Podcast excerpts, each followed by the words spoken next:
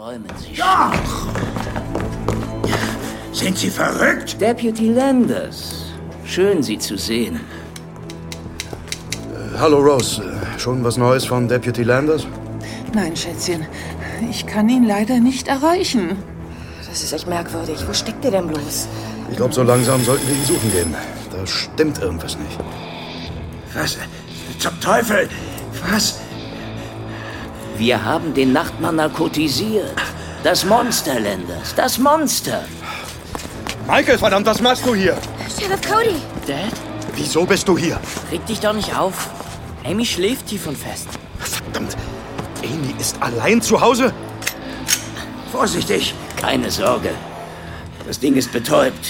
Ich habe gerade eine volle Ladung Narkosegas in die Lungen des Russen gepumpt. Und wenn es nicht geklappt hat, machen Sie mich los, Fischer. Um was geht es, Mr. Hunter? Deputy Dunford, ich muss Sie wirklich bitten, mitzukommen. Es geht um Amy. Das ist ein Trick. Das ist kein Trick. Das ist. Das ist die Tochter von Sheriff Cody, Amy. Amy! Nein! Das ist der Nachtmar! Er will uns nur austricksen! Sind Sie bereit? Bereit für was? Treten Sie ein, Ma'am.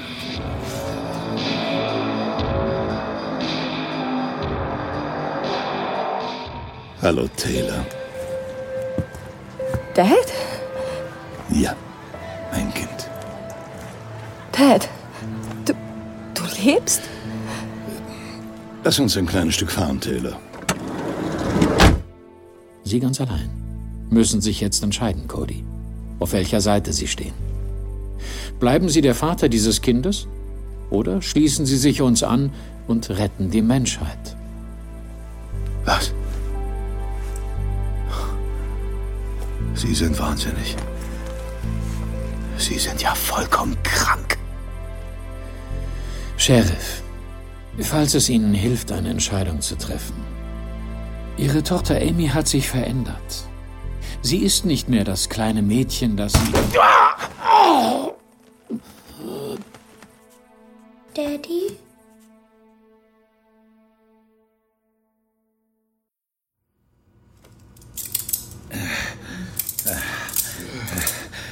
mein Gott! Hilfe!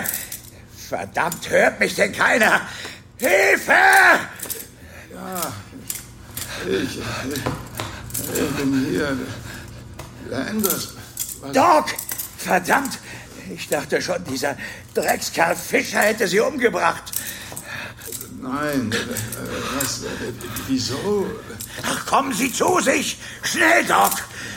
Wir haben keine Zeit. Hoch mit Ihnen!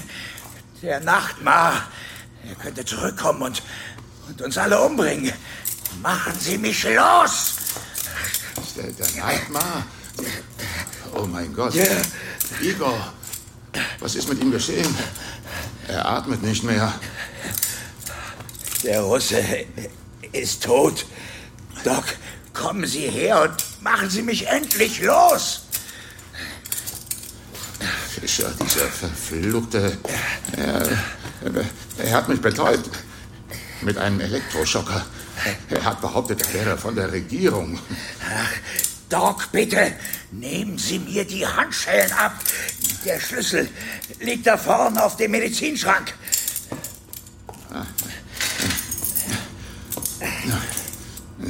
Danke, danke. Ah, danke. Danke, Doc. Oh. Ich, ich kann auch gar nicht klar denken. Der, der Nachtmacher, Doc.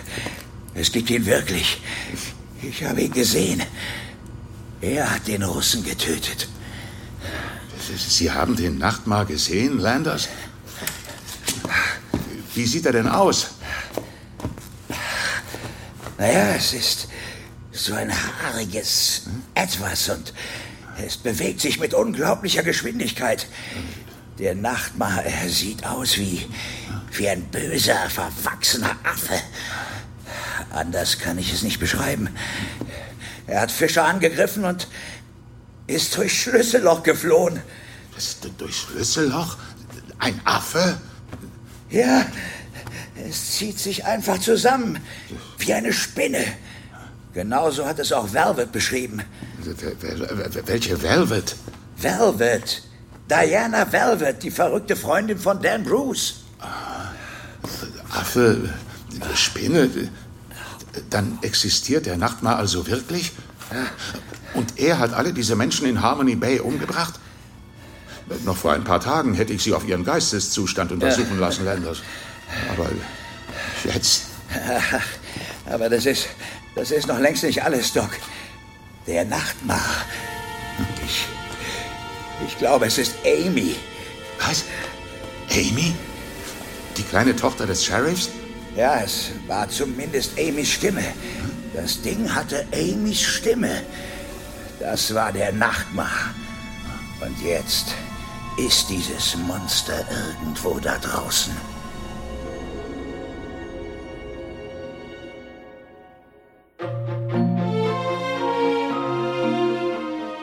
Iva Leon Mengers Monster 1983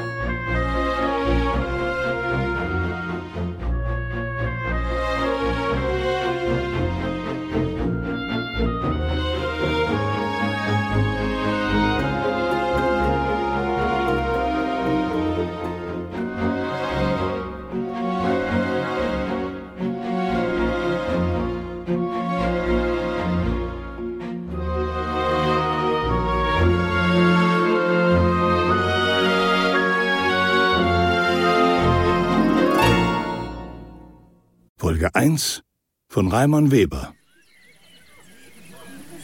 Zwei Wochen später. Vincent Archibald Harper. Oder einfach nur der alte Harper, wie die meisten von uns ihn nannten. Ein bescheidener Mann, der bis ins hohe Alter jenen ehrwürdigen Beruf ausübte, der mit zum Wohlstand unserer Stadt beigetragen hat. Er war ein einfacher Fischer, so wie der heilige Petrus.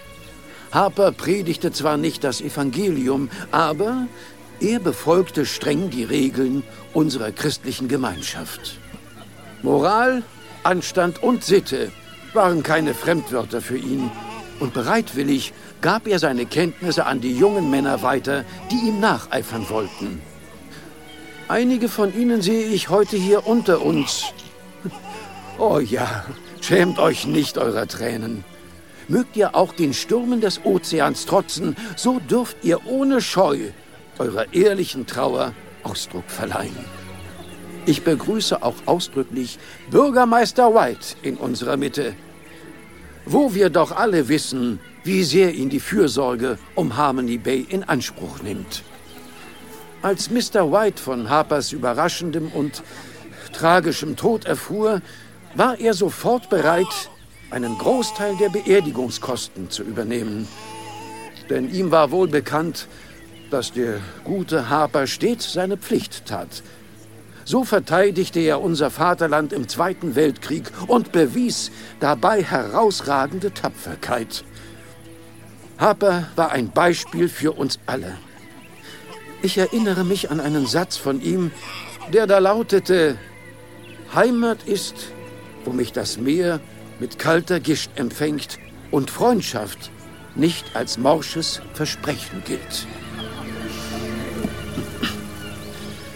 Möge er in Frieden ruhen. Amen.